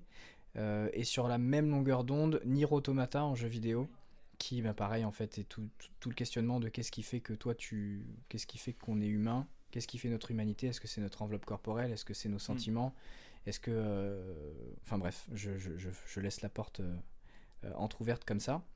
Voilà. Ouais, gros coup de cœur aussi sur euh, Shinjeki no Kyojin, l'attaque des titans, qui est d'ailleurs une puissance de relecture qui est assez incroyable. Ouais, C'est-à-dire à qu'à chaque euh, grand arc, en fait, tu peux te recogner euh, tout- toute l'œuvre depuis le début, et tu, voilà, c'est assez énorme. Et hop, t'as fait le- en fait le deuxième arc, et en fait, tu peux te refaire un tour de circuit encore une Mm. fois, et en fait, t'as- c'est vraiment très étagé sur euh, les degrés de lecture, et c'est en fait, tu redécouvres l'œuvre tous les 30 chapitres. euh, ouais, je sais plus combien il y a de chapitres, mais euh, enfin tous les X chapitres, en fait, tu l'œuvre que tu as lue était pas celle que tu croyais. c'est ça. Et ce qui est bien, c'est que ça commence, ça finit, et ça sait où ça va. Mm. du début à la fin et c'est ça qui est hyper plaisant et on n'est pas dans le manichéisme habituel du, du manga peut-être un petit peu naïf et tout tu Ouais. vois donc euh, c'est très adulte je trouve là-dessus Les questions qu'elles ouvrent, elles sont pas, elles sont pas tranchées en fait. Ouais. Enfin bref. Ok, cool, cool. Euh, Je t'avoue que j'ai plein de collègues là au boulot euh, qui me bassinent avec ce truc. euh, et moi je suis là, ok, c'est cool. euh, je m'en fous en fait, j'ai pas le temps. Mais je, vu que vous, vous. euh, moi j'ai pas le temps non plus hein, clairement. Non, mais il faut... c'est toujours le problème, tu vois. En fait, c'est pour ça que j'aimais bien faire Salut ça va, je me forçais, tu vois, à lire, à machin. Et en fait, euh, quand t'es aspiré comme ça par la vie, tu, c'est tu dur ne de profites plus de ça, quoi. ouais. Du coup, moi, j'ai un truc beaucoup moins euh, stylé que vous. Euh, moi, je vous recommander un jeu vidéo euh, qui coûte euh, 3 euros.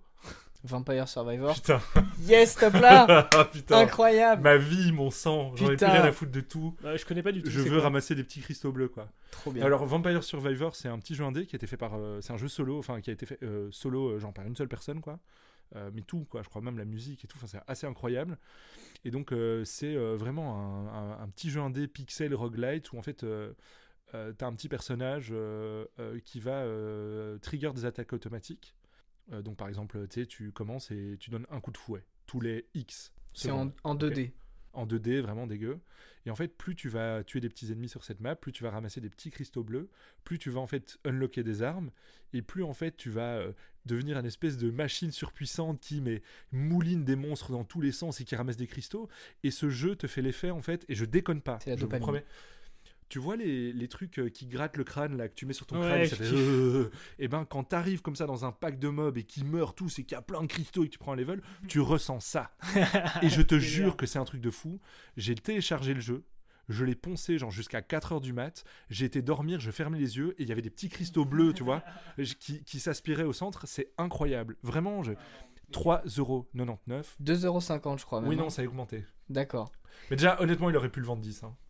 Ouais et tu connais le trivia derrière le jeu c'est que la personne qui l'a développé travaillait dans les jeux de casino avant Ah, le bâtard. tout s'explique Ah ouais, bah ouais, ouais, parce que c'est un vrai jeu de casino en fait. ouais Ah ouais, ouais, mais Parce qu'en fait, tu- pas, mais oui. C'est tout C'est est- clairement les vieux Ouais. jeux sur les sites de casino là où tu plus t'as de score, plus tu gagnes, euh, tu gagnes un euro en plus et tout. Ouais, Ouais. c'est ça. Ouais, ouais, non, mais c'est incroyable parce qu'en fait, la prouesse, je pense, c'est que c'est millimétré pour que l'expérience elle soit gratifiante tout le temps. Tu te fais jamais chier. Toutes les 3 secondes, tu prends un niveau, tu as des milliards de mobs qui t'arrivent dessus, des milliards de cristaux, Ouais. et c'est incrémental comme ça. Et le but, le seul but du jeu, c'est de survivre 30 minutes. Ouais. Une fois que tu arrives à 30 minutes, tu, tu crèves et voilà, t'as terminé. Et moi, c'est pareil, c'est un pote qui me l'a offert, alors que ça coûte 2,50€. J'ai fait bon, je vais le lancer pour voir. J'ai joué 5 heures d'affilée, je te promets. Énorme. Et je l'ai terminé comme ça. Et Il est voilà. incroyable. Donc ouais, franchement, faites-le sans hésiter, ça vous prendra une bonne soirée ou un bon week-end et vous allez kiffer. Bon, écoutez, les gars, je vous remercie d'avoir passé ce temps-là avec moi. C'était vraiment super chouette. Merci beaucoup pour l'invitation. Ouais, c'était trop cool. Ouais, bon, en même temps. Et puis euh, merci On pour, purse euh, ensemble en ce moment. Donc, Ouais, mais j'ai envie de dire merci surtout aussi euh, bah, à vous deux. euh, Enfin, il y a tous ceux qui ont organisé ce week-end parce que c'est vraiment Ouais. cool. hein. C'est un chouette moment. Bah ouais, c'était vraiment chouette. Bon. Et ben merci aussi euh, aux auditeurs. N'oubliez pas si cet épisode vous a plu de liker et de vous abonner sur les plateformes de votre choix. De même, si vous avez des questions ou des suggestions, n'hésitez pas à commenter ou à nous envoyer un petit billet doux en message privé. En attendant, je vous souhaite plein de bons top deck et pas trop de manades. C'était le Pince Crâne. Salut Ciao ciao Est-ce que tu payes les 1